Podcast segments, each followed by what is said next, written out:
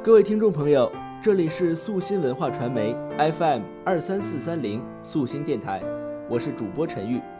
素心电台倾诉心底最真挚的声音。在未来的几期节目里，我将和大家分享几个来自天津卫的传奇故事。那么今天的这个故事呢，叫做泥人张。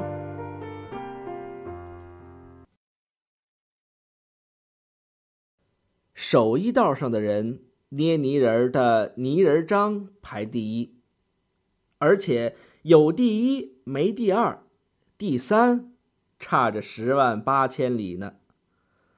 泥人张大名叫张明山，咸丰年间常去的地方有两处，一是东北城角的戏院大观楼，一是北关口的饭馆天庆馆。坐在那儿，为了瞧各样的人儿，也为了捏各样的人儿。去大观楼要看戏台上的各种角色。去天庆馆要看人世间的各种角色，这后一种的样更多。那天下雨，他一个人坐在天庆馆里饮酒，一边留神四下里吃客们的模样。这当儿，打外边进来三个人，中间一位穿的阔绰，大脑袋，中溜个子，挺着肚子，架势挺牛，横冲直撞往里走。站在营门桌子上的廖高的一瞅，赶紧吆喝着：“易兆林的张五爷可是稀客贵客，张五爷这儿总共三位，里边请。”一听这喊话，吃饭的人都停住嘴巴，甚至放下筷子，瞧瞧这位大名鼎鼎的张五爷。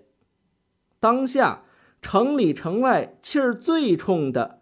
要算这位靠着贩盐赚下金山的张锦文，他当年由于为盛京将军海仁卖过命，被海大人收为义子，排行老五，所以又有海张五一称。但人家当面叫他张五爷，背后叫他海张五。天津卫是做买卖的地界儿谁有钱谁横，官儿也处三分，可是手艺人除外。手艺人靠手吃饭，求谁处谁，故此倪儿章只管饮酒吃菜，西瞧东看，全然没把海张武当个人物。但是不一会儿，就听海张武那边议论起他来，有个细嗓门的说：“人家台下一边看戏，一边手在袖子里捏泥人儿，捏完拿出来一瞧，台上的嘛样，他捏的嘛样。”跟着就是海张武的大粗嗓门说：“在哪儿捏？在袖子里捏，在裤裆里捏吧。”随后一阵笑，拿泥人张找乐子。这些话，天庆馆里的人全都听见了。人们等着瞧艺高胆大的泥人张怎么回报海张武。一个泥团儿砍过去，只见人家泥人张听赛没听。左手伸到桌子下边，打鞋底下抠下一块泥巴，右手依然端杯饮酒，眼睛也直瞅着桌上的酒菜。这左手便摆弄起这团泥巴来，几个手指飞快捏弄，比变戏法的刘秃子的手还灵巧。海张武那边还在不停的找乐子，泥人张这边肯定把这些话在他手里这团泥上。全找回来了。随后手一停，他把这团泥往桌上啪的一戳，起身去柜台结账。吃饭的人伸脖一瞧，这泥人真捏绝了，就赛把海张五的脑袋割下来放在桌上一般。朴氏的脑袋，小鼓眼儿，一脸狂气，比海张五还像海张五。只是只有核桃大小。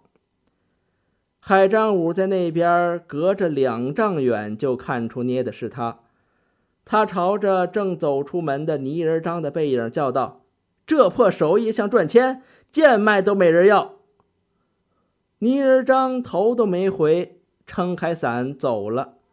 但天津卫的事儿没有这样玩的。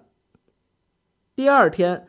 北门外孤衣街的几个小杂货摊上摆出来一排排海张五这个泥像，还加了个身子，大模大样坐在那儿，而且是翻模子扣的，成批生产，足有一二百个。摊上还都贴着个白纸条，上边是墨笔写着“贱卖海张五”。孤衣街上来来往往的人，谁看谁乐。乐完找熟人来看，在一块乐。三天后，海张五派人花了大价钱，才把这些泥人全买走。据说连泥模子也一块买走了。这泥人是没了，可贱卖海张五这事儿，却传了一百多年，直到今儿个。